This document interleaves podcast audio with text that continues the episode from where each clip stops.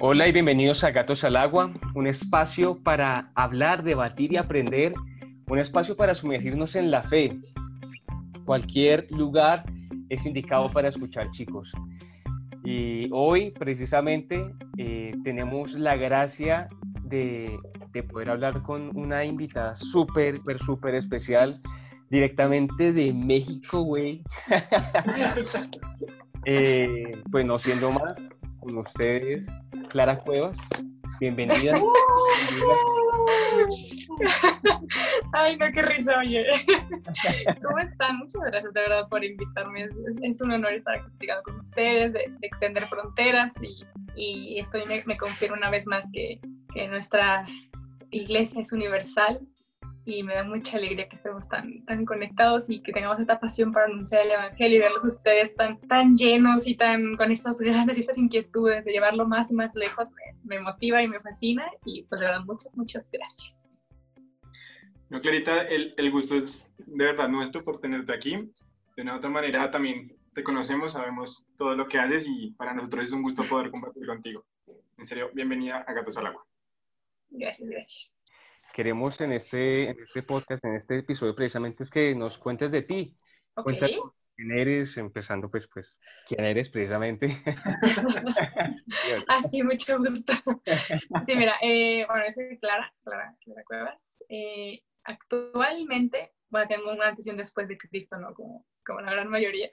Pero hoy en día me dedico a, a hablar de, de, Jesús en redes sociales, que mostraron más que hablar de Jesús, mostrar un estilo de vida que se puede vivir con Jesús y se puedan hacer muchas cosas y, y que no todos los que seguimos a Jesús somos súper aburridos o tenemos más de 80 años o, o así. Entonces, pero eh, mi vida no siempre fue esa. O sea, yo antes hacía otras, otras cosas y tuve que toparme con pared para, para darme cuenta en qué lugar tenía Jesús en mi vida, ¿no? Y, y creo que eso lo vamos a, a ir platicando más adelante pero eh, no sé, yo desde que estaba muy chica tenía como algo muy, muy en claro, como todo mundo tenemos sueños, ¿no? De, desde, ay, que quiere ser astronauta, que quiere ser maestro, que quiere ser arquitecto y así. Yo tenía, yo no sabía qué iba a hacer, pero yo quería ser famosa y a lo mejor suena muy chistoso, pero yo decía, yo quiero cantar, yo quiero ser actriz, yo quiero ser no sé qué y, y yo quería ser súper famosa.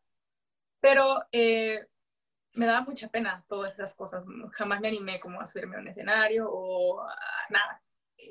Y para algo que me apasionaba mucho eran los libros. Todavía la fecha, aquí pueden ver mi libro, es una parte, pues, me encanta leer.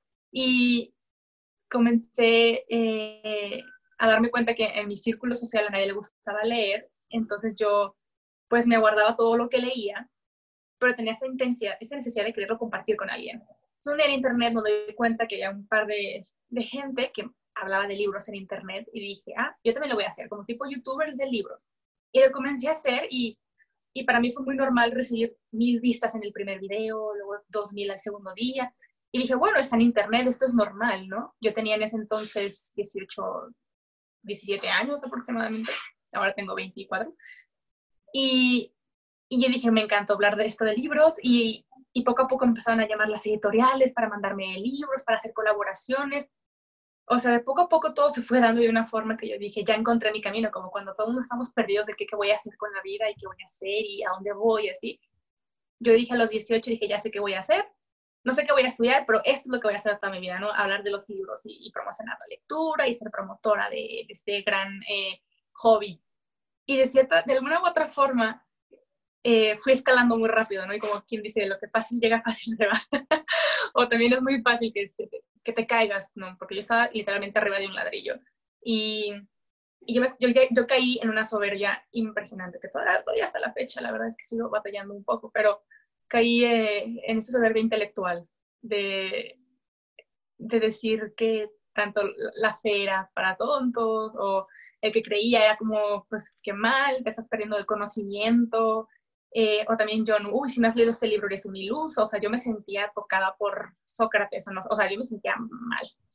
Y, y de alguna u otra forma, para mí, eh, me empecé a rodear también de gente, pues, de muchas celebridades, no nada más de gente que hablaba de libros en internet, sino también de autores o de famosos que estaban escribiendo libros Entonces yo, yo de cierta forma yo decía, ya tengo la vida resuelta y esto es lo que voy a hacer toda mi vida y me empezaban a invitar a giras, me empezaban a invitar a, a presentar autores y, y yo ahí me di cuenta que la reina de mi vida era yo. O sea, yo dije, yo tengo todo bajo control, aquí está todo bien, no hay necesidad de, de nada más, o sea, yo lo tengo todo.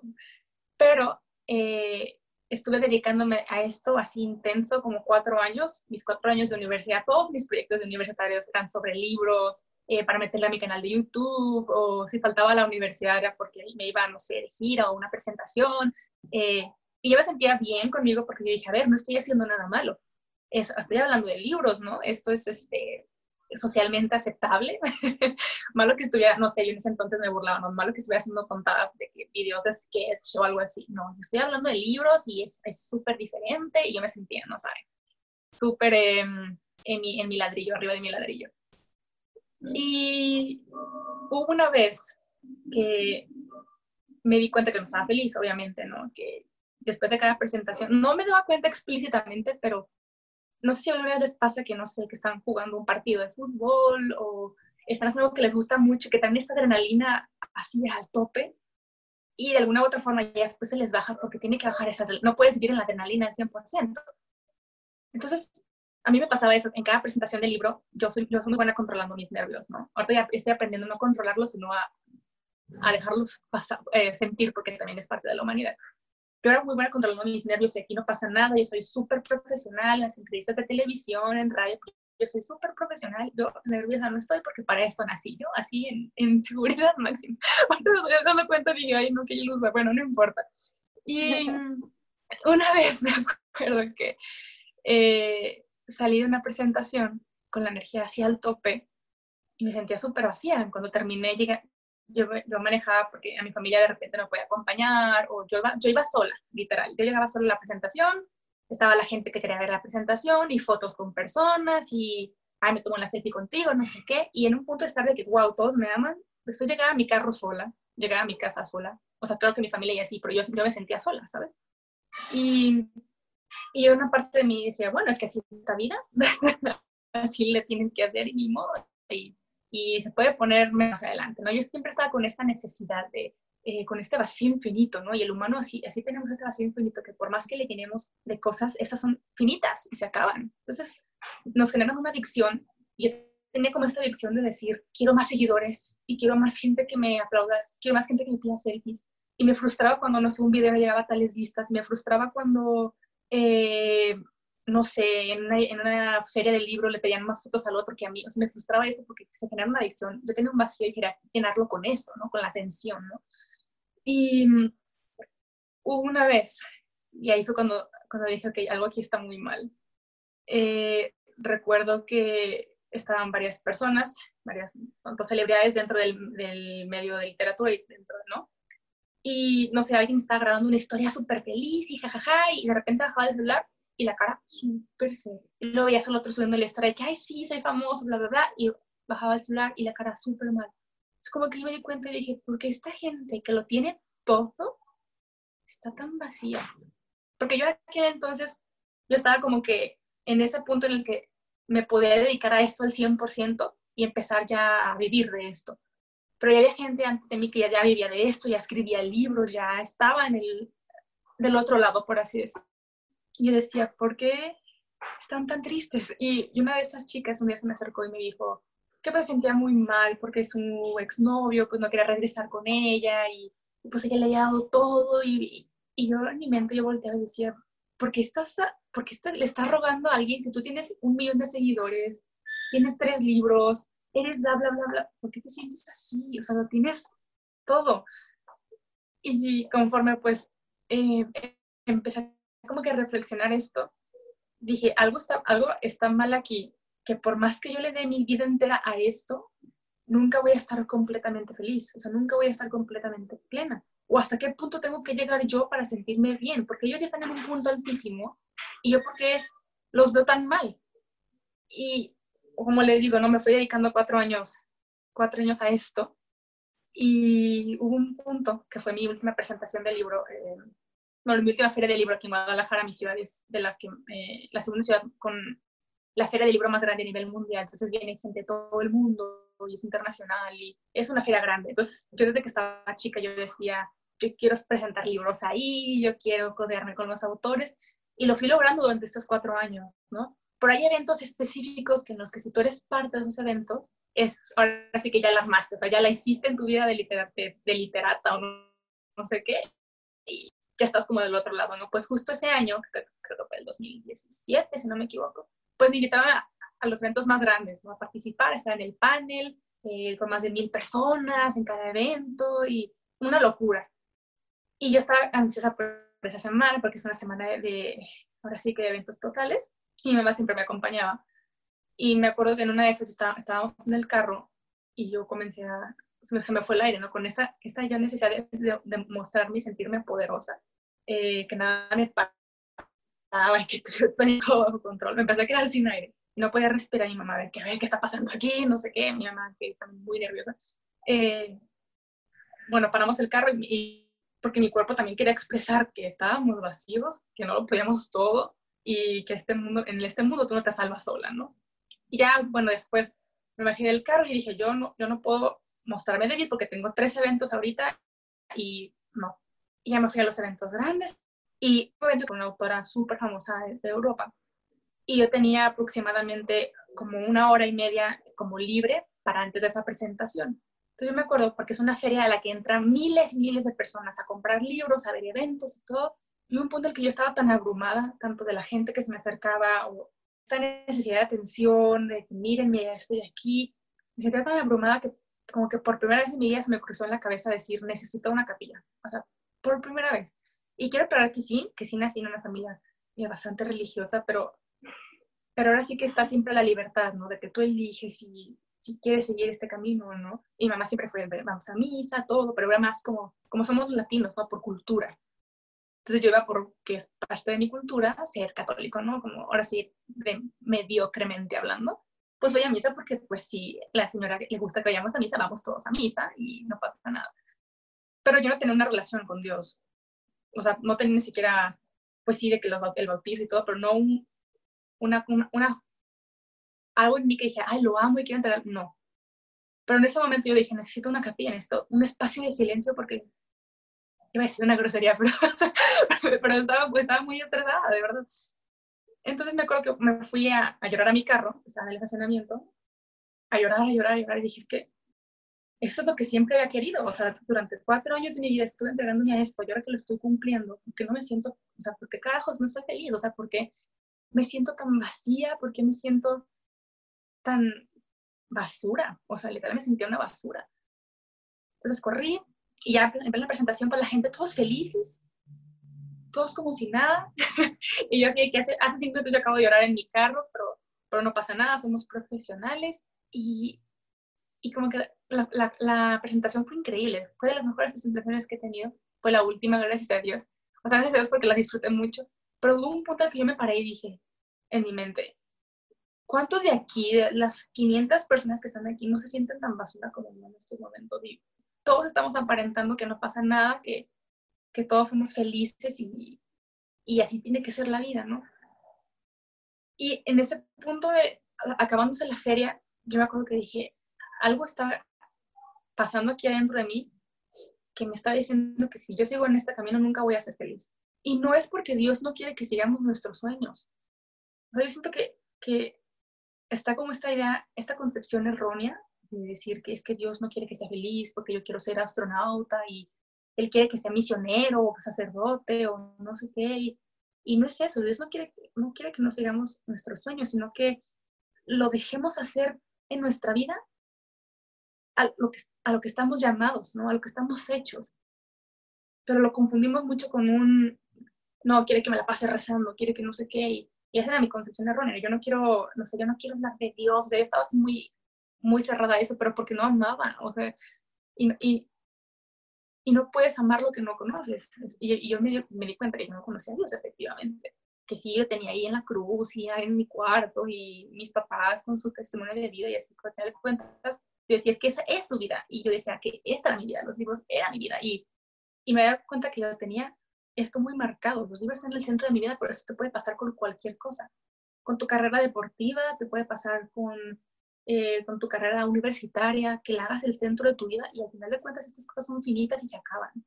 Pero si tú basas todo eso en una sola cosa, así como cuando ponen, que ponen los huevos en una sola canasta, pues además vas a descuidar. Así que, ¿qué tal si un día, no sé, este, ya no pudiste pagar la universidad, tuviste que salir?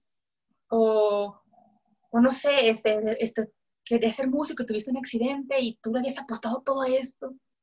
Pues obviamente esas cosas finitas nos van a afectar un, un montón, porque lo finito no puede llenar otro finito, porque se acaba más rápido.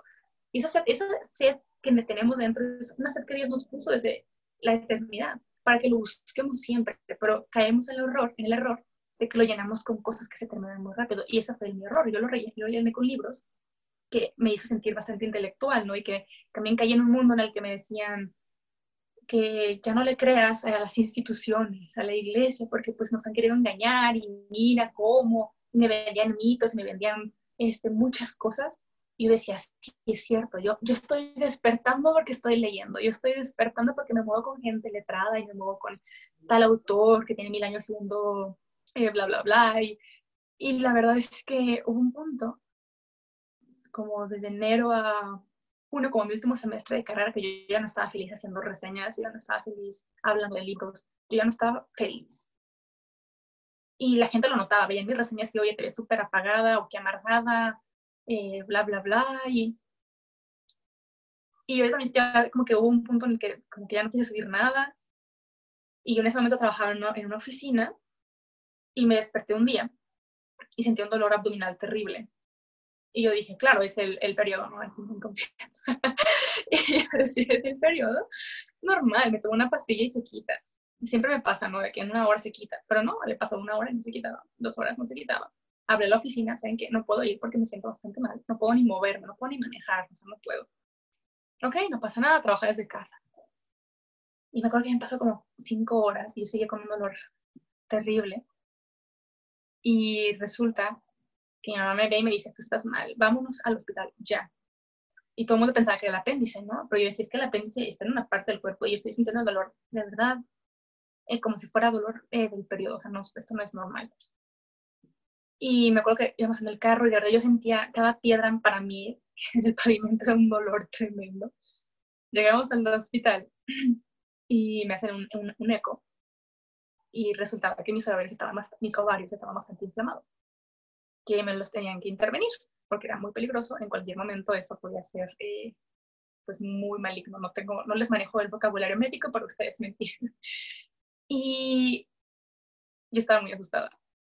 O sea, a mí cualquier operación me asusta, pero que te operen eh, los ovarios es una cosa tremenda. Y yo quiero decirles que para ese entonces yo, eh, meses antes, yo ya estaba muy metida también en el movimiento tanto feminista, pero en el hecho de, como te lo van metiendo poco a poco, desde lo emocional hasta ir diciendo, eh, sí, tu cuerpo, tú decides, bla, bla, bla, y y, y yo un punto en cuanto me dijeron, tenemos que intervenir todos ahora. A mí en la vida se me había cruzado por mi mente. O sea, claro que dices, ah, algún día quiero ser mamá, tener una familia, pero algún día, muy lejano. Pero cuando me dicen, vamos a intervenir, yo lo primero que pensé, dije, no, es que yo quiero ser mamá. O sea, ¿cómo me vas a hacer esto? O sea, yo quiero ser mamá. Y obviamente yo, yo hace, si me hubieran dicho que iba a decir eso hace cuatro años, me hubiera reído muchísimo. Pero fue lo primero que pensé, dije, no, yo quiero ser mamá. Y, y, yo, y yo estaba casi a punto de llorar y y me, me, pusieron unas inyecciones súper fuertes para aliviar el dolor, y me hicieron unos estudios y que si en una hora los estudios salían no sé qué números de inflamación, teníamos que operar, ¿no?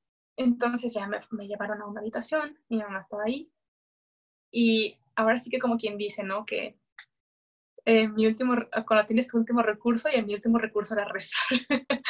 y yo dije, bueno, claro que he rezado el Padre Nuestro y que si de repente gracias, Diosito, Diosito, pero nunca había tenido un diálogo personal, nunca había tenido como un, mírame cómo estoy y te necesito, o sea, ya, yo ya estaba como harta de, demostrarle al mundo que soy fuerte, pero no tenía, al mundo no le importaba eso tampoco, y yo tenía esa necesidad de mostrar que sí podía hacer las cosas. Y me acuerdo que estaba en la, en la cama y dije, ok, hola, Dios, soy yo de nuevo. y fue de, mira, yo no, yo no entiendo qué está pasando aquí. Yo ayer estaba completamente bien. Hace un año estaba perfecta. pero ahora sí que si, tú, tú quieres que esta operación proceda, pues que se haga tu voluntad. Y ayúdame a entender el porqué de tu voluntad. Ayúdame a saber entender qué puedes sacar tú de esto. Pero si tú no quieres que proceda esta operación, yo en mi mente, por favor, que no proceda. Ayúdame a saberte dar gracias por lo que acabas de hacer en mi vida. Y, pero yo sentí alrededor de mí una paz tremenda, una paz que yo jamás había sentido, una paz que yo dije, es que esto, estas palabras están siendo inspiradas, en ese momento yo no lo sabía, pero por el Espíritu Santo, porque en ese momento no sabía por qué eran palabras que jamás me había animado yo a dirigirle a Dios, ¿no? Y luego, por otra parte, yo dije, una vez escuché en una homilía o no sé dónde que María eh, lleva las oraciones más rápido y Jesús no puede eh, negarse a las peticiones de María. Entonces yo volteé y dije, a ver, María, tú eres mujer, perdón. ¿Qué dijiste aquí? Pues? sí, yo dije, a ver, María, tú eres mujer, tú entiendes estos dolores, haz algo, por favor. si, es la voluntad del Padre, pero si no, enséñame a ser obediente como tú lo fuiste, que he escuchado tú que así eres. Y después como que de, esa paz yo me caí profundamente dormida.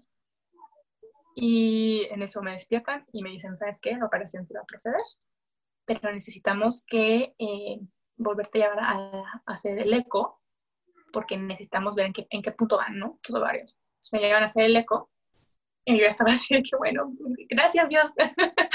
Eso lo que tú querías, pues ya, creo que puedo entender por qué lo querías. Y empezaron a hacer el eco y el doctor estaba así con una cara de que esta niña no tenía los ovarios inflamados, o sea, no tenía nada ya. Mis ovarios tenían un tamaño normal, común y corriente. Y mi mamá sí que nos pueden explicar, bueno, es que resulta que creo que ya, ya no la vamos a operar porque ya está bien. ¿Cómo? No lo sabemos, ¿no? pero ya está bien. Entonces estaba paralizada y dije, es que esto es obra de Dios. O esto es obra de Dios. Y, y, en ese momento obviamente mi mamá ya, la conoce, ¿no? ¡Gloria a Dios! ¡Sí! Así, ¿no? Ustedes ya, ya saben cómo es la señora. Y yo estaba así, ¿cómo sabe que gloria a Dios? ¿Cómo sabe que esto es de Dios? Y yo nunca le dije que estaba rezando, pero resulta que ella estaba en intercesión con sus grupos que ella tiene. por favor, oren por mi hija, está pasando esto, bla, bla, bla. Pero hay, hay, verdad, ahorita estoy captando que, que es muy fácil decir, oren por mí, pero si tú no oras, Dios no puede actuar en tu vida. Dios no puede meterse en donde no está invitado, ahora sí. Claro que sí puede haber milagros por intercesión, obviamente, pero también él necesita tu sí para actuar de forma más profunda. Una cosa es la sanación, pero otra cosa es la sanación también interior, de que está el cochino ahí adentro, que se puede remover, pero si tú no me dejas, yo no puedo. Lo que me quedó muy marcado es que, es que Jesús es un caballero. Él no va a entrar a la fuerza, o sea, la fe no entra por fuerza.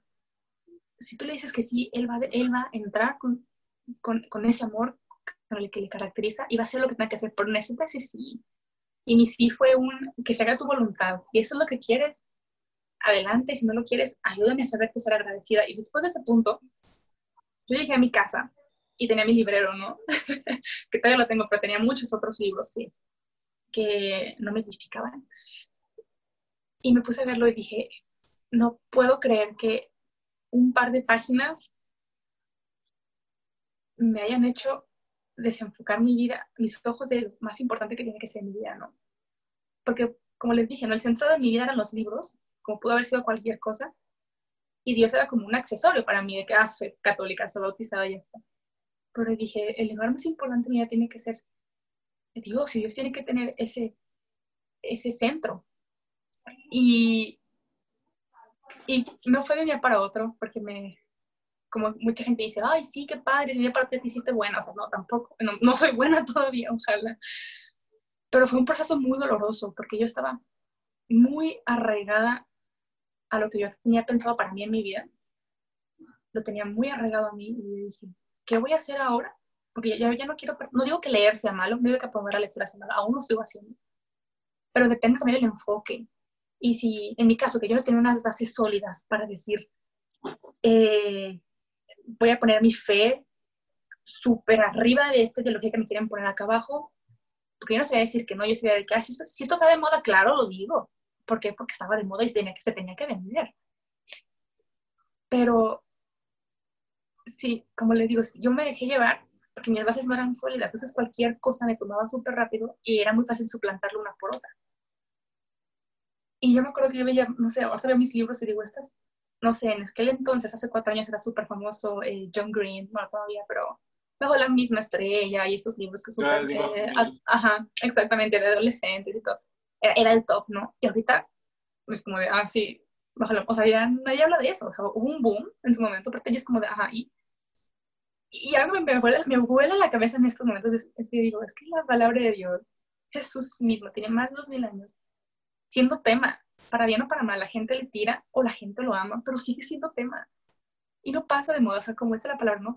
Las, eh, todo pasará, las montañas, todo, todo, los imperios se caen, todo se cae, pero su palabra sigue viva. Y a mí me impactaba esto y yo decía, ok, si eres real, tú tocaste mi corazón, ¿qué quieres que haga ahora, no? Porque yo en ese momento, ajá, dije, como Nemo, que está en la bolsa de plástico y, y ahora que, o sea, yo estaba así, yo dije, ¿ahora qué sigue? Y, y, y yo sentí en mi corazón que Dios me decía que me desapegara de muchas cosas, pero yo le decía, es que yo quiero seguir, yo quiero seguir en redes sociales, a mí no, esto sí no me lo quites, o sea, dije, a ver, a, qué ritmo respetando. ya, me quitaste todo, tampoco te pases. Vámonos paso a paso, que de un jalón yo no puedo trabajar así. Entonces me acuerdo que, que uh, me yo en ese momento tenía Twitter, tenía mi canal de YouTube, tenía mi Facebook y tenía mi Instagram. Y para mí mi Twitter era mi todo. Yo ese, que hoy con el dolor de mi corazón, digo que utilizaba para cosas no muy edificantes. Me hablaba mal de la gente, eh, muy mal, muy mal. Pero para mí era mi Dios. O sea, de verdad era... creo que estaban primero los libros y luego Twitter y ahí se peleaban el trono porque tenía, muchos seguidores y para mí era como otro, otro reinado, yo tenía mi reinado en internet. No creo que yo iba al Santísimo, yo lloraba y decía, es que Jesús, yo no quiero soltar esto porque si no, ¿qué voy a hacer? O sea, la gente me conoce por la mía de los libros, a la tuitera o no sé qué, ¿qué voy a hacer si me dejo de esto? Yo no quiero. ¿Qué va a decir la gente, no? O sea, ¿qué van a decir los vecinos? Y entonces, este, yo estaba, me acuerdo que fue como una semana que yo estaba al Santísimo todos los días y yo lloraba. Y, y me acuerdo que me subí a mi carro y seguía llorando llegaba a mi casa y llegué llorando. Y yo sentí que Dios me decía, es que entrégamelo de verdad, ni entiende por un carajo, o sea, tú ya no necesitas esto en tu vida. Y ya estaba, yo estaba orando, orando, orando, y dije, bueno, pues creo que llegó el Y a lo mejor ustedes van a decir, qué padre, cerró su Twitter, wow, o sea, pero para mí era, era lo, o sea, era, era, como mi wow, o sea, es como si ahorita te dije, no sé, si tú quieres ser futbolista y te dicen, no, dame tu balón, o sea, tú ya no vas a jugar nunca porque no te conviene. No, o sea, hay gente que tiene sus cosas que les cuesta entregar. Entonces yo me acuerdo que en ese momento desactivé mi cuenta y estaba esta opción, ¿no? De que en 30, en 30 días puedes volver, tu cuenta no está eliminada. Yo dije, ah, bueno, tengo 30 días para arrepentirme. Para arrepentirme. Exactamente, digo, si no la quiero borrar, tengo 30 días para arrepentirme. Yo lo borré y lloraba y lloraba. Y mucha gente le siguiente, oye, ¿qué le en Instagram? ¿Qué le pasó a tu Twitter? No sé qué. Y yo, no, está en pausa. Pero dije, esto no me está llegando tampoco. Entonces me dio un break como de redes sociales como por casi dos meses, ¿no? O sea, imagínate, yo cuatro años, 24 horas en redes sociales y compartiendo qué estaba haciendo y mis libros. O sea, para mí esto era un quién soy. O sea, de verdad, quién soy es como esto que, les digo, ¿no? La gente que ama su profesión como lo más preciado, no te lo quitan quién eres. Y a mí me pasó eso, dije, ok, sin redes sociales soy Clara, ¿y qué más sé hacer? ¿Qué, más vengo a este mundo, no? Pero me sirvió mucho estar, así en esa pausa porque fue, me ayudó a que, a que Dios trabajara lo que tenía que trabajar. todavía sigo trabajando, pero es como este, esta, lo, relaciona mucho con esta, esta metáfora o este cuento, ¿no? Que, que está una niña con su osito de peluche todo roto, todo feo, y llega su papá y le dice, oye, entrégamelo. Y la niña, ¿qué te pasa? Este es mi oso de peluche toda la vida. No, es que entrégamelo, ya no lo necesitas. No, pero hay un berrinche, ¿no? Pero lo que la niña no sabía es que el papá le iba a dar un collar de perlas a cambio del osito. Y yo sí estaba, en, en, si yo entrego esto, esto que tanto me esclaviza, yo sé que, yo, no, en ese momento no sabía, pero ahora tengo la certeza de que Dios siempre da y da mejor. Y para nuestro bien. Que muchas veces nosotros nos metemos a cosas y son cosas que nos hacen tanto daño y no nos, no nos damos cuenta. Y, y, o nos damos cuenta cuando ya estamos en el hoyo. Yo, yo estaba a punto de caer al hoyo y, y digo, gracias Dios por mandarme ese dolor de varios. porque, de verdad te lo agradezco mucho. Y y no, y no sé, me, acuerdo mucho de, aquí tengo la Biblia, pero de, de este salmo, ¿no? Que Dios siempre nos da, Salmo 30, 11, eh, que Dios nos da lo que anhela nuestro corazón, y mi corazón anhelaba ser celebridad, ¿no? En ese momento yo, yo las barras que le ponía y después me doy cuenta que mi, mi corazón anhela, anhela ser amada. Y no hay amor más puro que el de Dios. Y, y, a mí me da tanta paz decir, ok, mira, ahorita, ahorita me pueden cerrar el canal, ahorita me pueden cerrar el internet, ahorita me pueden cerrar todo. Pero estoy segura que esto, eso no me define. O sea, no me define quién soy, porque yo soy hija madre de Dios. Y, y esto todavía aún me cuesta todavía entender. Me, fue un proceso que yo digo, ¿quién soy, no? Y, y a dónde voy, qué quieres que haga. Pero ahorita tengo como esta, esta paz, esta tranquilidad y me gustaría como expresárselas a ustedes, ¿no? Que, que sí nosotros podemos escribir nuestra historia y sí podemos creer ilusamente que nos va, nos va a hacer muy felices. Y tú puedes creer que tienes el control de tu vida, pero cuando de verdad se lo das a Dios, suceden cosas maravillosas y Él te da lo que nunca imaginaste soñar. O sea, yo les digo, yo estaba soñando altísimo de que escribís libros y más giras, y no solo en México, sino a nivel Latinoamérica. Pero cuando le entregué a mí, ahora sí que mi, yo a Dios, Él ha sacado y ha hecho cosas de mi vida que jamás imaginé que iban a pasar. ¿Por qué? Porque mi mente es limitada. Y esto no sé en cuánto me ha costado aceptar porque les digo que viene de un mundo soberbio que decía que somos poderosos y que todo podemos. Ahorita digo, wow, mi mente sí es súper limitada, o sea, estoy tonta. La verdad es que hay cosas que yo digo, wow, y Dios, qué supremo. nosotros podemos ver esto, esta mancha nada más, pero Dios está viendo la casa, el techo, el, el jardín, todo lo está viendo y más. Y digo, ¿yo por qué me estoy esclavizando y encerrando en esta mancha cuando sé que Dios me puede dar eso y mucho más?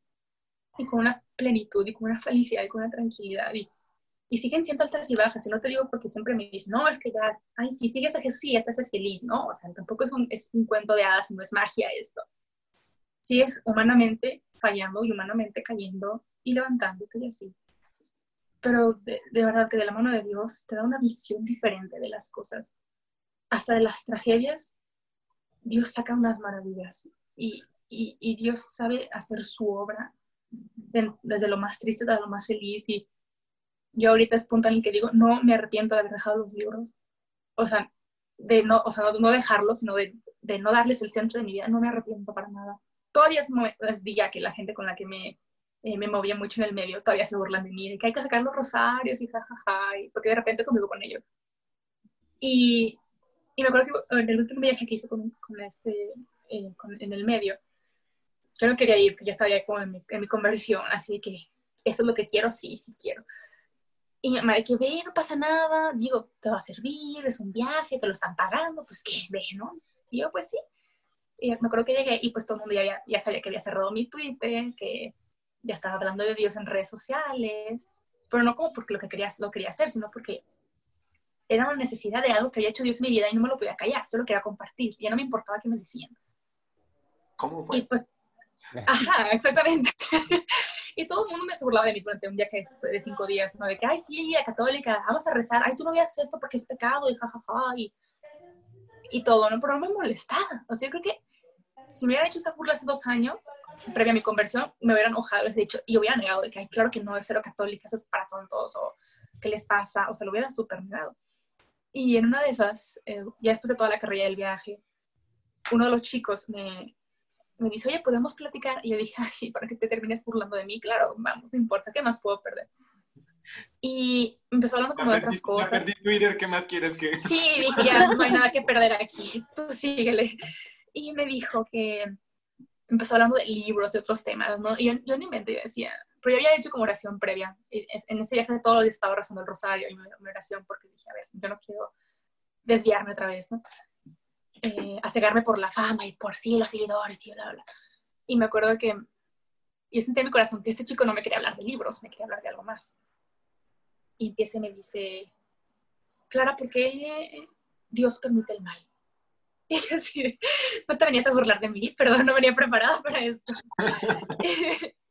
Y, le digo, mira, yo no me acuerdo qué tanto le dije, pero una pregunta llevó a la otra y a la otra y a la otra. Y, ¿y por qué tanto sufrimiento? ¿Y por qué la gente me rechaza? ¿Y por qué no sé qué? yo no recuerdo exactamente qué le dije, pero el chico estaba con una paz tremenda y, y fue una plática como de una hora y media. Ahí volví, yo sí sentí que el Espíritu Santo estaba actuando, porque yo de verdad, por, la, por la formación que todavía carezco, que me falta mucho de, de teología y de concilios y de catecismo y todo, para ese momento yo estaba así recién, sí, Dios te amo. Creo que hubo muchas cosas ahí que yo no me enteré. Y el chico me, me voltea y me dice, creo que si la mayoría de católicos estuvieran abiertos al diálogo como tú estás y tuvieran esta paz que tú me estás hablando ahorita, creo que el mundo se sería diferente. Entonces a mí eso me quedó muy marcado y dije en mi mente, ¿no? O sea, creo que sí hace falta la apertura al diálogo, obviamente. Mucha gente se siente muy juzgada, no por nosotros, pero hasta por ellos mismos, ¿no? Que los vamos a juzgar y que los vamos a tachar y también eso me pone a pensar qué tipo de testimonio estamos dando. Pero también dije, hace, hace mucho más falta anunciar el Evangelio. O sea, la gente en ese momento, la, la, la gran mayoría todavía sigue pensando, ¿no? Que, que, la fe solamente se queda en la iglesia y se vive en la iglesia. ¿Y qué pasa afuera, no? Exactamente. O en, en, el rincón de tu casa y así, que sí, lo dice la palabra de Dios, ¿no? Enciérrate con Dios y así, pero, pero nuestra vida tiene que reflejar el Evangelio en sí. Porque estamos predicando un Cristo resucitado.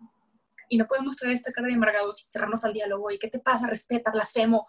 No, hay muchas dudas en el mundo y la gente, y tú y yo somos medios también para no resolver esas dudas, pero sino como dar estas palabras de, de mira, tú te sientes, ajá, tú te sientes destrozado ahorita, pero yo también estoy así y de repente también me siento así, pero recuerdo que hay alguien que me ama con un amor infinito que no se acaba y que tú estás buscando.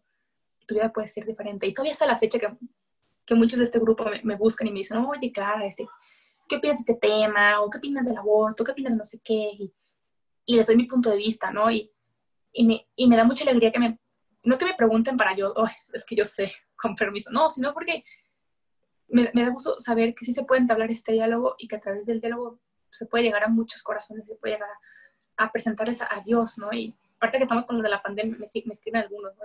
Oye, ¿qué piensas de que es el fin del mundo? Y yo así, ah, no sabía que ustedes sabían que era el fin del mundo, pensé que solo lo sabía Dios. Y, y me ayuda a verles, a entender ellos también que, esta, que la fe no es cultural, como yo lo pensaba, sino es un estilo de vida y, y es algo mucho más allá que solo un, aparentar, un aparentar, porque hasta el aparentar en algún punto cansa. Te cansas de fingir de que todo está feliz, todo está perfecto y, y, con, y con Dios no es fingir, porque la fuerza, la fuerza no viene de ti, viene de Él, de su poder infinito. Entonces, eh, eh, terminando esa, esa, plática con este amigo, nos bajan a todos con el director de la editorial y así. Y era, y era pues, gente muy pesada, importantemente hablando, ¿no? Del medio. Y alguien se empieza a burlar, no sé qué, que, ah, es que el domingo claro da misa, ¿no? Y ja, ja, ja, ja. Y, yo, sí, sí voy. Y como que todos se callaron. Y el director volteó y me dice... ¿Y qué van a hacer? Ajá, y, el, y, el, director fue de que, ¿cómo? ¿Si eres católica? Y yo de que, sí. ¿Por qué? porque eres joven, porque eres católica. Y yo así de, qué buena pregunta. Y le dije, no sé, he descubierto muchas cosas que yo antes pensaba que la fe era algo solamente meramente emocional. Y resulta que no está, no está peleada con la razón y he descubierto esto. Yo ahí medio empezaba a evangelizar, pero no porque quisiera que todos conviértanse, no, sino porque había algo aquí que yo quería compartir. Y les digo, si esta pregunta me hubieran dicho frente de todo. apenas nací ayer. Exactamente, yo acabo de nacer, así que voy a saber. Y les dije, este, si esa pregunta de que eres católica me habían dicho dos años antes de mi conversión, no, no, qué oso, claro que no. ¿Por qué? Porque no tenía ni las bases, no tenía ni, ni mi primer encuentro con Jesús, no tenía nada como para dar testimonio tampoco, porque imagínate decirle, estoy súper católica y al rato en los eventos haciendo no sé qué, o sea, también, ¿qué iba, qué, qué iba a estar diciendo ya de mi Cristo resucitado? O sea, no. Y, y, ahorita me, me, di cuenta pues, que sí hace falta muchas personas que, que, que, hablen de Dios, no tanto en redes sociales, porque sé que se cae en esta confusión de que oh, los influencers de Dios y, oh, no, qué molestia. O sea, no, no les digan así porque el único influencer aquí es Dios. O sea, el único que influye en mi vida es Jesús. Yo que voy a poder influir en tu vida en nada. Pero, ya que es María. Exactamente. Y ya, pero yo, o sea, los, los que se hacen llamar influencers de Dios eh, sí es un tema delicadito porque no es como que, que, venga, por, que venga de ti, ¿no? Y a veces se nos, se nos cae porque es como de, eh, lo estás haciendo por likes o por anunciar el evangelio y es como un, arma de doble filo también de repente.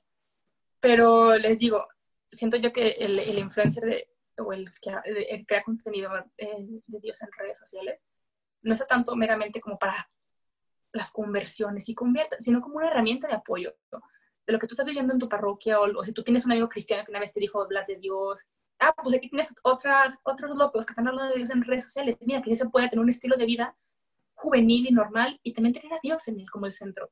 Y eso es como, somos más como un reforzador, más que como un sígueme porque yo te voy a hablar de Dios. No, o sea, los seguidores tienen que ser para Jesús, punto.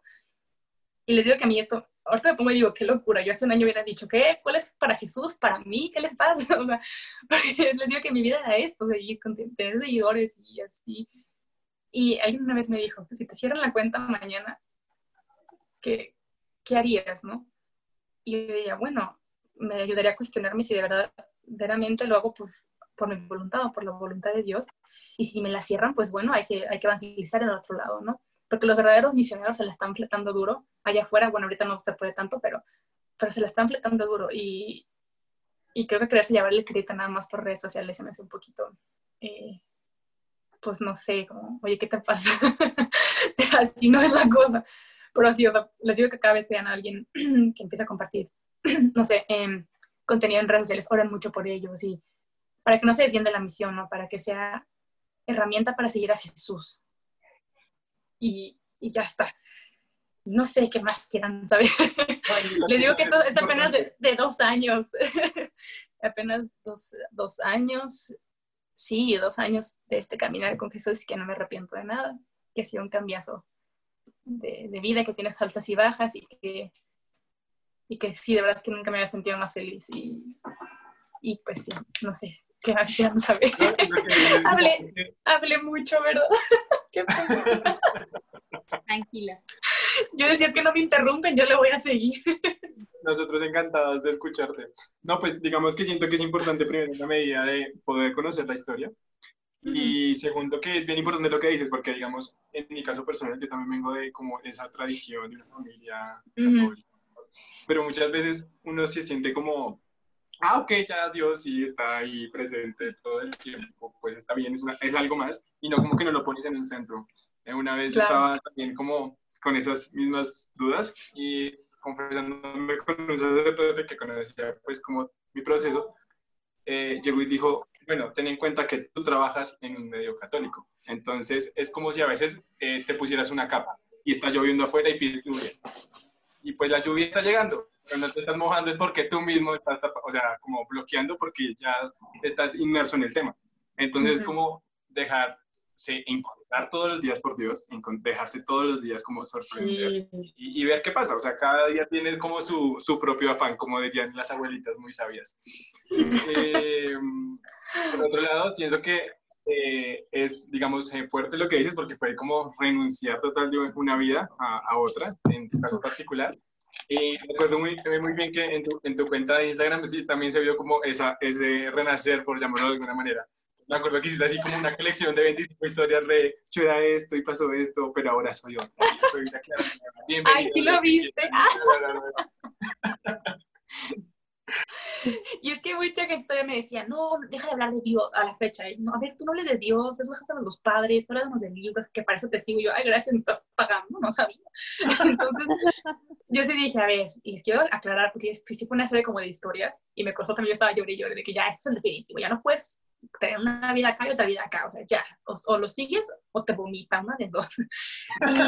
Y, y, me acuerdo, y, me acuerdo, que esta serie de historias, no para justificarle a nadie, pero sino como para, para no demostrar, pero sino como decir, a ver, si los cambios sí, sí existen y Dios hizo esto en mi vida, y claro, voy a hablar de libros, pero los libros ya no son el centro, y y mucha gente no le quedó claro, mucha, me, fue un follow masivo, ¿eh? así fue que, ah, bueno, bye, gracias, y yo, bueno, de nada, y mucha gente Tenías que cerrar Twitter o tenías que cerrar Instagram. es que para de Instagram no era tan mezclada, ¿eh? para mí era como de que, ay, sí, la foto, sí, pero Twitter, no manches, fácil, mil tweets por día, yo estaba así de que un perro, otro perro, tonta, así, pero burradas y media. Ah, no, pues los que ya en la calle, ¿no? Así, ay, un perrito, encontré un perro y se me hizo bonito, o sea, cosas bien tontas. Eh, y eso era lo más light, había cosas que yo subía muy feas, de criticar gente, eh, no sé si veía alguna nota periodística, me quejaba, o sea, pura quejadera y puro odio, y no sé si tienen Twitter, pero Twitter de eso se trata, de odiar a la gente y ser odiado, básicamente. Sí, entonces eh, dije, a ver, esto no me ayuda, y alguien me dijo, ay, pero puedes hablar bien de Dios ahí, le dije, sí, pero la verdad es que no, yo ya no me siento feliz ahí, y, y, y ahorita ni dos años después me siento recuperada casi casi como en Alcohólicos Anónimos, pero ya no tengo la necesidad. Sí, clara. Sobreviví a Twitter. Y, en Instagram dije, a ver, eso todavía se puede salvar porque no, era, me era más fácil, eh, no sé, borrar dos, tres fotos que borrar diez mil tweets que tenía, ¿sabes? Entonces dije, mira, de Instagram se puede hacer algo. Y dije, y puede que a lo mejor, si algún día hablo de Dios aquí, a la gente que me sigue igual le puede llegar algo o no. Y me acuerdo una vez alguien me escribió en un comentario de un video que subí hace como un mes, no me acuerdo. Y me pusieron, antes cuando hablabas de libros me caías gorda por tu actitud, o sea, me caías muy mal. Y yo, wow. O sea, de verdad era muy soberbia. Dije, uy, wow. Con eso se ratifica la idea de que mucha gente no lo sigue no porque le guste el contenido, sino para criticarlo. Exactamente. Ah, sí, claro. Entonces dije, bueno, y pone la persona, mira, yo no creo en Dios, pero pues se ve que, que, estás más feliz haciendo esto y también creo que das más paz. O sea, típico New Age, ¿no? De que, ay, alineas los chakras y no sé qué. Y yo, ay, de que no, de eso no es aquí. Aquí, no estamos hablando de Te equivocaste de cuenta, sigue la siguiente. siguiente tema, hablar de los chakras. Así, eso no, eso no es. Pero, te digo que a veces uno no tiene que andarlo diciendo de que, oh Dios, así, sí hay que decirlo. Pero cuando uno verdaderamente tiene este cambio, se le nota independientemente que lo andes gritando y así, ¿sabes? Y, y una chica también esta semana me, escribió y me dijo, eh, porque tuve otro live contando mi testimonio, que quiero decirles que nunca había contado mi testimonio, o sea, sí lo había contado, pero una vez y en mi podcast del plan de y ya está, pero no tan tan así y dije, bueno, después de dos años creo que está padre ya empezar a, a compartirlo así, porque me daba mucha pena y era como de, ay no, ¿cómo les voy a contar eso? Y, y una chica vio este, este live eh, hace como una semana y después fue a ver mi canal de YouTube. ¿sí? Ajá, ese mero. Y ella, porque mi canal de YouTube todavía está, está, no está activo, pero me sirve a mí como tanto currículum laboral y otras cosas. Y me dice esta chica, oye, vi tus videos de hace tres años y me dijo, wow, o sea, en tu cara se puede ver una paz, una tranquilidad. Y yo y ese cuento y dije, mira, hace tres años según yo estaba en el punto del éxito, dije, mira, y qué mal me veía, y qué mal estaba. y como, y era bien feo porque era de todo lo que yo... Sí, porque nadie me lo dijo, porque no me dijo nada nadie. Mi conversación hubiera sido, mi conversación hubiera sido más temprana. tipo, mero, ¿por qué nadie me lo dijo? Debí parecer un tonto. exactamente, yo estaba así, mm, vaya, yo fingiendo que tenía poder y control, o sea, dije, vaya. Pero, o sea, sí me da mucha risa porque pues toda la basura que yo, estaba cargando también se reflejaba en mi, en mi cara y mi actuar y, y la, mi forma de tratar a la gente y, y todo esto. Y, y, pues la verdad es que Dios, cuando lo dejas actuar, actúa de raíz y duele. O sea, de verdad es que sí duele mal, duele terrible, porque desapegarte a lo que te ya muy arraigado. Pero al final vale la pena. O sea, creo que no me arrepiento de nada. Creo, digo, no, estoy segura que no me arrepiento de nada. Bueno, ya, que tocaste el tema del podcast, ¿cómo nace esta iniciativa en, en este caso?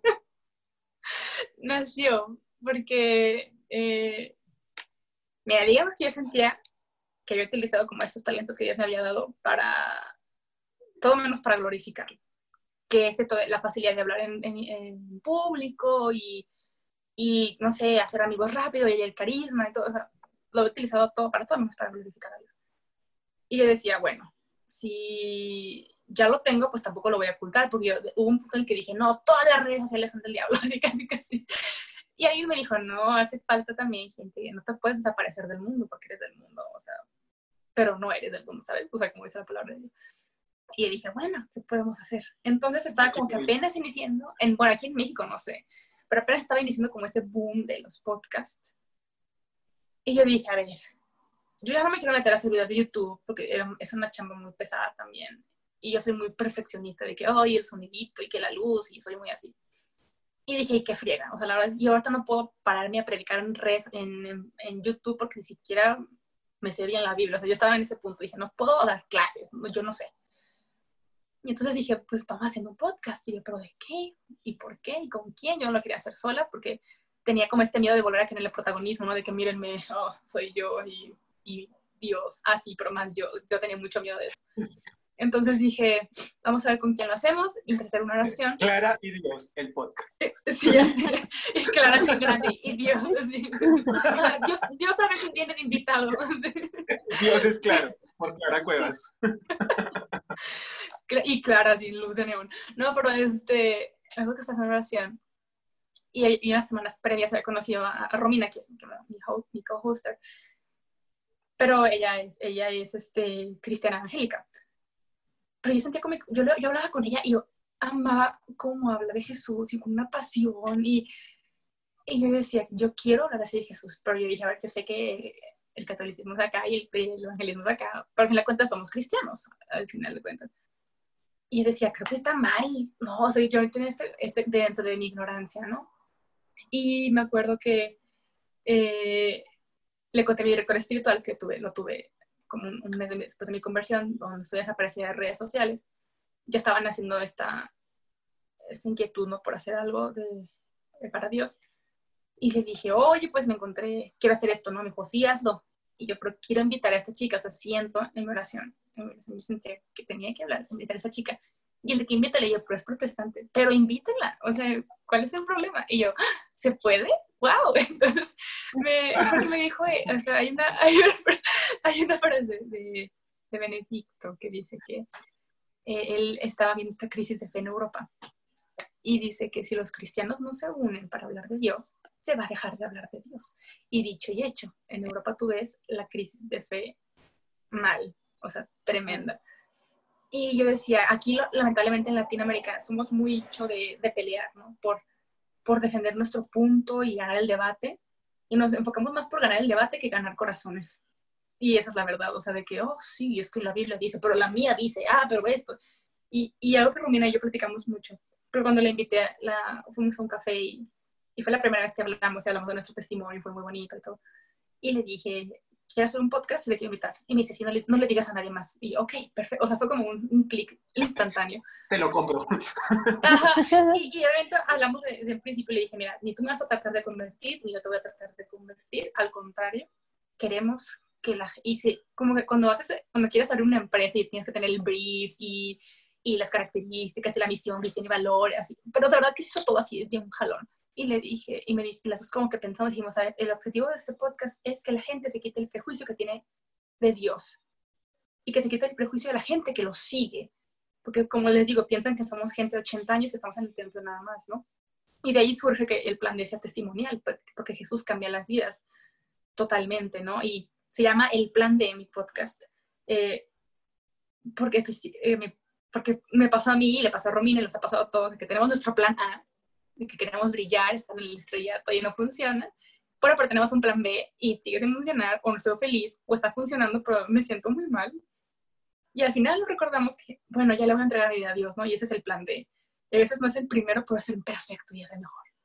Y, y mucha gente a los que invitamos eh, se tienen su, nos cuentan cuál ha sido el plan de, de Dios eh, hasta este punto de sus vidas, cuál fue su proceso de conversión en cualquier área, desde eh, relaciones, em, no sé, desde el noviazgo, desde la soltería, desde, no sé, nos, invitamos a un chico que, nos, que es este que maneja un orfanato, de cómo sentirte hijo de Dios y cuál ha sido su experiencia con, con niños que realmente no tienen padres, ¿no? Cómo te hace sentir amada por el Padre, el, Dios, ¿no? Entonces, hemos tenido todo tipo de invitados que yo digo, wow, y este podcast que tenemos como ley, igual que ustedes, ¿no? Hacer oración antes de iniciar. Y y es como, nunca, nunca nos imaginamos que el podcast iba a llegar a donde está, porque fue un proyecto que dijimos, los dos queremos hablar de Dios, hablemos, punto. Pero se, se ha movido por el Espíritu Santo y, y, nos escribe gente, no sé, de Ucrania, y nos escribe gente, no sé, de Brasil, o de muchas partes que dijimos, mira, pensamos que nada más lo escuchaban nuestras respectivas madres.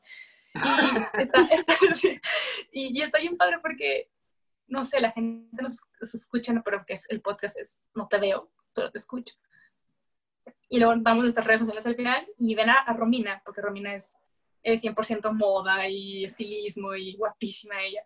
Y dicen, wow, o sea, jamás me imaginé que alguien así puede seguir a Jesús. Y es como, ves, es que no tienes que tener un cierto perfil súper ñoño para decir, ah, es cristiana. O sea, no.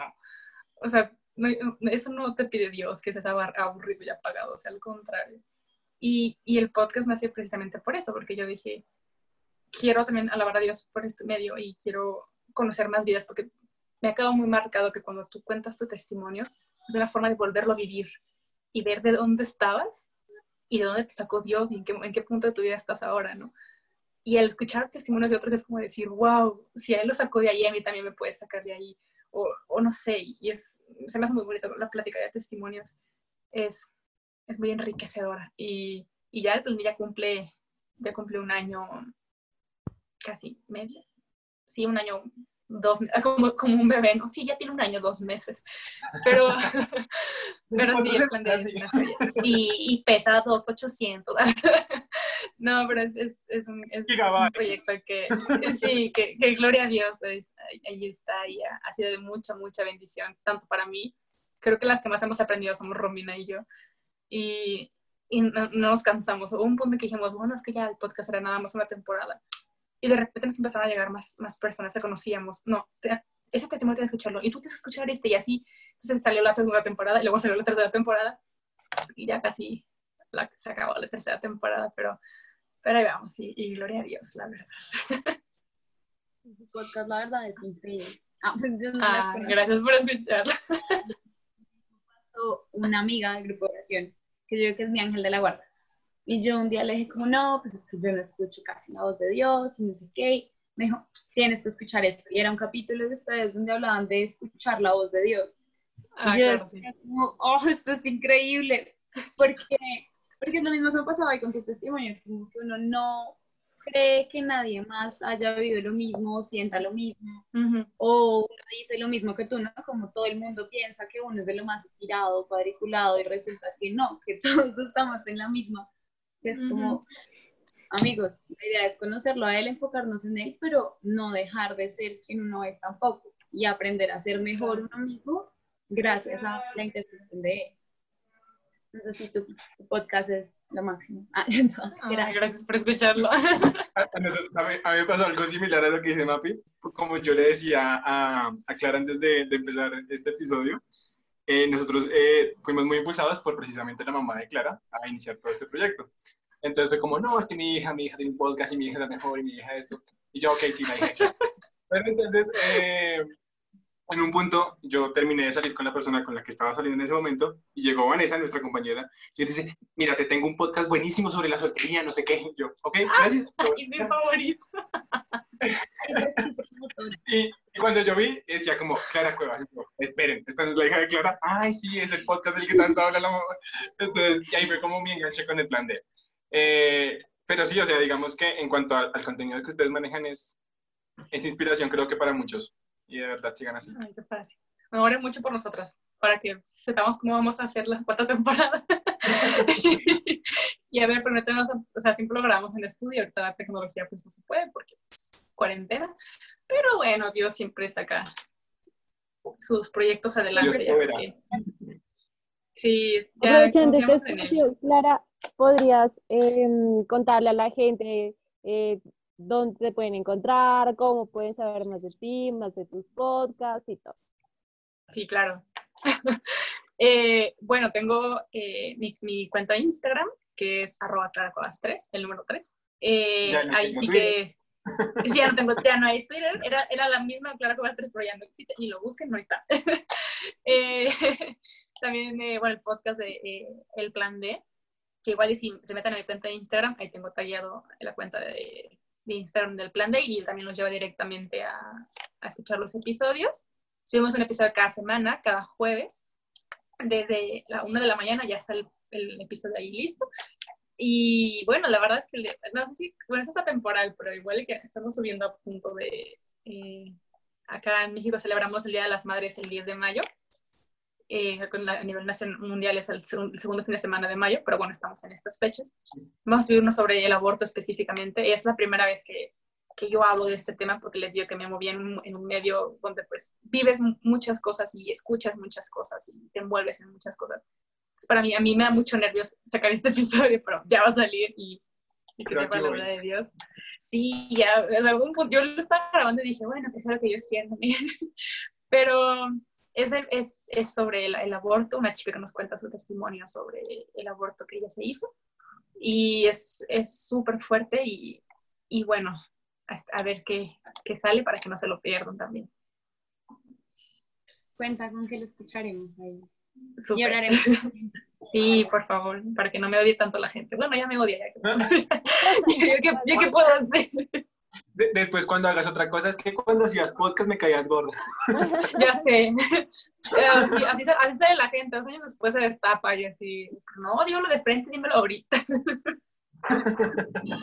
Nada, yo le estaba diciendo a Clara que, que pues no se preocupe porque la gente la odia. pues eso también demuestra un poco que estoy haciendo las cosas bien. De hecho, me lo ah, decía Andrés la semana pasada en una situación no me lo recuerdes. que tuve eh, con respecto a compartir cosas de Dios. Eh, y finalmente, pues, también uno aprende a discernir, ¿no? Como estoy haciendo las cosas bien y de pronto esa persona se siente por porque tiene una realidad completamente diferente a la mía. Pero pues mi posición es, bueno, ellos me odian, pero eso no le quiero más que decir como está bien. Amor y ya. Alguien, alguien tiene que decir las cosas a veces también. Es que te cuento, en el capítulo que tuvimos con Andrea Cobos, ella hablaba, bueno, sobre sexualidad, teología del cuerpo, no sé qué, creo que incluso tú también tienes un capítulo con Andrea. El caso fue que eh, María Paula lo compartió y un compañero de ella fue como, eh, que la iglesia, que no sé qué, que bueno, mejor yo se desplayó en insultos. Y, fue, y pues así como con pantallazo directo del live y de la transmisión y fuimos como, oye, ¿qué te pasa? Pero pues digamos que, también tú, una persona que hace eso contra, digamos, mil otras que te están siguiendo y dices, bueno, que de Dios y que sea lo que Dios quiera. Sí, exactamente. Sí, sí, cierto, tienes razón. No pasa nada, pero nosotros nos apoyamos. Clary, a mí me gustaría que ya para, pues para terminar, eh, le enviaras un mensaje a las personas que de pronto en estos momentos se sintieron como tú hace mucho tiempo, completamente vacías, pero que les da miedo dejar que Dios escriba en sus vidas. Me parece que es, es, es, importante, es algo como que, que pasa mucho. Sí, claro, es súper humano, es súper normal. Eh, bueno, lo primero que te aconsejaría a, a ti quien nos escuchas es que te pongas en oración justo cuando termine este episodio y que el Espíritu Santo lo dejes actuar para que Él germine esa semilla que, que a lo mejor algo te quedó pero pues tiene que dar frutos también y, y que te dejes amar, ¿no? Y, y, también principalmente que no tengas miedo. Y léete ahorita el Salmo 30, eh, 30, 11, y tu corazón siempre va a, va a estar en paz plena y el único que te puede dar esa paz plena es, es Jesús. Te digo porque yo lo buscaba en lo, lo, que el mundo me vendía, que era la fama, los seguidores, eh, los regalos, y lo que te dice el mundo, ¿no? Que si quieres ser feliz, tienes que tener todo eso y, y créeme que yo lo, pude haber tenido eso y hasta más, pero no me, lo, iba a dar la felicidad y, y ahorita que te puedo decir, ok, a lo mejor no tengo lo que tenía, pero tengo mucho más. Y, y cosas que, mi, exactamente, y cosas que más que el corazón, que, el, que mi corazón anhelaba en aquellos momentos, ahora lo tengo y me digo, no me falta nada, no me falta nada y, y si tú tienes miedo eh, de que, ah, que elijo si esto o aquello, Dios va a querer siempre tu, tu felicidad y déjalo actuar. Y, te digo, no, o sea, Dios no quiere que dejes tus sueños, sino que lo dejes hacer en tu vida las obras para las que fuiste hecho.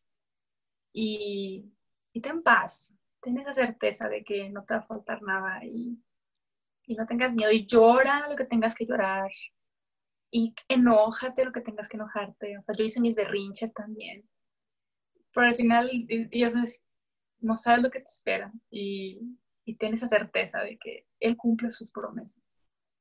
Y creo que todos los que estamos aquí somos testigos de ello y no hay nada que temer. Y si algo, algo te pasa eh, o sientes temor, pues siempre hay ahí un cristiano en cada uno de nuestros grupos de amigos que te puede dar unas palabras de aliento. O incluso... Busca a tu cristiano más cercano. Sí, a tu, cristiano, más, a tu, a tu cristiano de emergencia. eh, y, o tu sacerdote de confianza y, y ten esa paz, de verdad te lo repito, Dios cumple sus promesas y, y Él quiere verte haciendo para lo que fuiste creado y Él busca la plenitud, así que no te preocupes. Y ya está. Amén. Gracias, gracias, gracias por estar aquí, por haberte aceptado tu invitación. por habernos compartido tu testimonio. De verdad que em, los primeros en aprender somos nosotros. y que todo, como tú decías, que todo esto sea para la gloria de Dios, para todas aquellas personas que nos están viendo, que nos están escuchando. Em, así nos digan comentarios y hagan un montón de cosas, pero pues nada, encontrarse al enemigo de frente es el buen es el como la buena señal de que no vamos por el mismo camino, sino en contra de él.